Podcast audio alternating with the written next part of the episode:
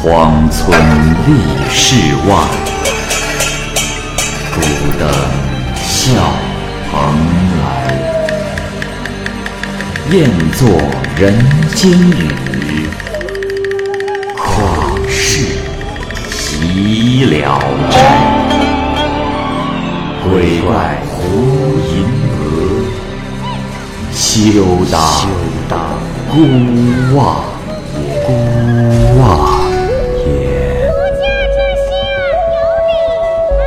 白话《聊斋故事》，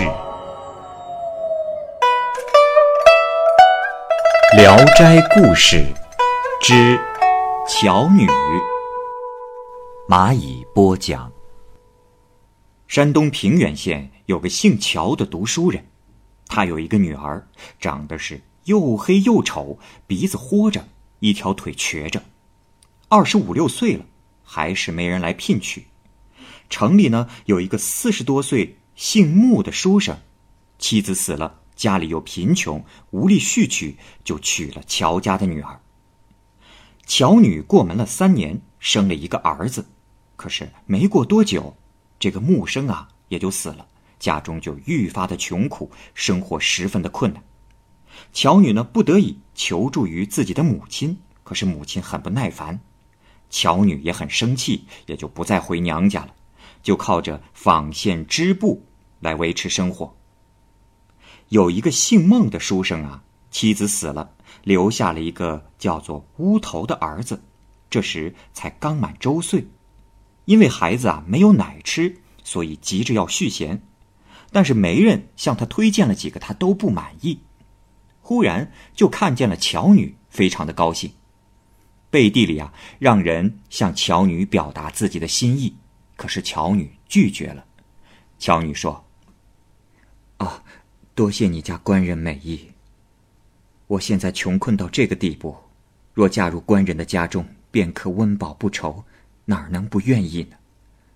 然而，我又残又丑，比不上别人，所能自信的也只有品德了。但若身从二父，连德也有亏了。奴家冒昧的问一句：你家官人为何要娶我呢？孟生听后更加的喜欢他，愈发的想念。就让媒人送上了礼物和金钱去说服乔女的母亲。乔女的母亲很是高兴，亲自到了女儿家，一再的迫使女儿改嫁。可是乔女是坚决不从。母亲很是惭愧，表示愿意把小女儿嫁给孟生。孟家人都很高兴，然而孟生却不同意。没多久，孟生忽然病死了。乔女到孟家去吊丧，极尽哀思。孟生啊，本来没有什么亲戚族人，死后村中的无赖就趁机欺负孟家，把家具掠取一空，还想分掉孟家的财产。家里的仆人也趁机窃掠东西跑了，只有一个老妈子抱着乌头在帐子里头哭。乔女得知了此事，十分的愤怒。听闻林生是孟生生前的好友，就登门告诉林生说：“啊，林公子有礼，听说您是孟生的好友，我有事相求。俗话说，夫妇朋友是人生最重要的关系。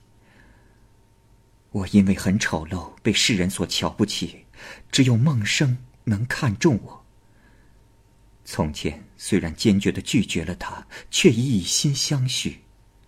如今孟生死了，孩子年幼，我自己觉得应该报答孟生的知己恩情。可是，收养孤儿容易，防止外人欺负很难。他又没有父母兄弟，眼看着他家破人亡而不去救，那么五伦之中，可以用不着朋友这一项了。林公子，我只求您将无赖瓜分田产之事状告县里。抚养乌头之事，我定不敢推辞。林生听后大为的感动，于是就答应了。乔女告别了他，回了家。那林生啊，打算按照乔女的说法去做。谁知村中的无赖们知道了，就威胁他说要白刀子进红刀子出。林生很是惊恐，终日闭门不出。乔女在家等了几日，毫无音信。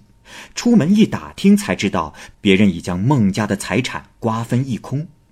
乔女十分的气愤，挺身自己到了官府去告状。县令问乔女是孟生的什么人，乔女说：“我和他没有什么关系。”县令听后拒不受理。乔女又说：“大人，您治理一县之地，依据的是公理而已。如果说的话是假的，就是至亲也逃脱不了罪名。若是说的真话，路人也该听一听啊。”县令不高兴，他说话太刚直，就把他赶了出去。乔女气愤的无处申辩，就到当地的大户人家去哭诉。有一位先生听闻了此事，感动于乔女的义气，代他向县令说明了原委。那县令一查，乔女所说的确属实情，便追究了那些无赖的行径，把他们夺去的产业都追了回来。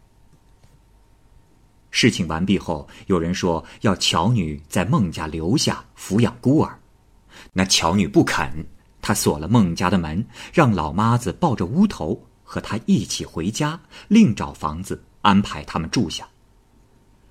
只要是乌头平日所需，乔女就和老妈子打开门，拿出粮食换钱为他置办，自己则分文不取，带着孩子过艰苦的生活，一如以往。